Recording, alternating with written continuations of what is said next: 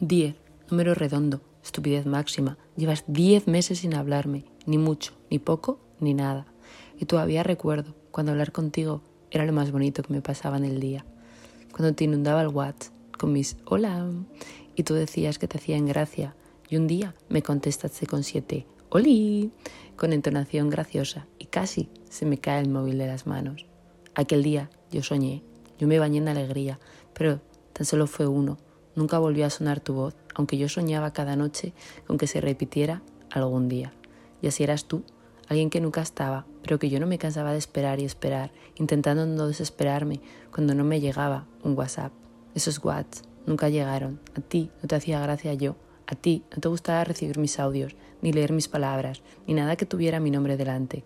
Y yo, llevo diez meses mirando con decepción mi móvil, esperando un algo que te haga querer regresar como otras veces habías hecho. Esto fue el final de una muerte anunciada, en una terrible y lenta agonía, con una inexistente despedida, tal y como eres tú, incapaz de enfrentarte a los problemas, a los acontecimientos, a los desafíos, a los retos que te pone la vida, una puta miedica de mierda.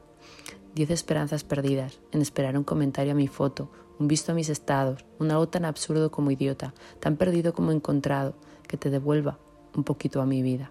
Diez momentos vividos juntas. Te podría describir con los ojos cerrados. Conocía tu silueta, tu forma de caminar, de hablar, tu forma física, esa mirada tan tuya que me hacía siempre sentir pequeñita. Pero nunca conocí de lo que serías capaz.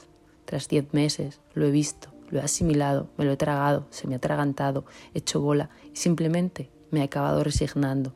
He dejado todo en manos del destino y yo solo sigo viviendo con tu recuerdo apagado, silenciado y a ratitos muy, muy, muy lejano.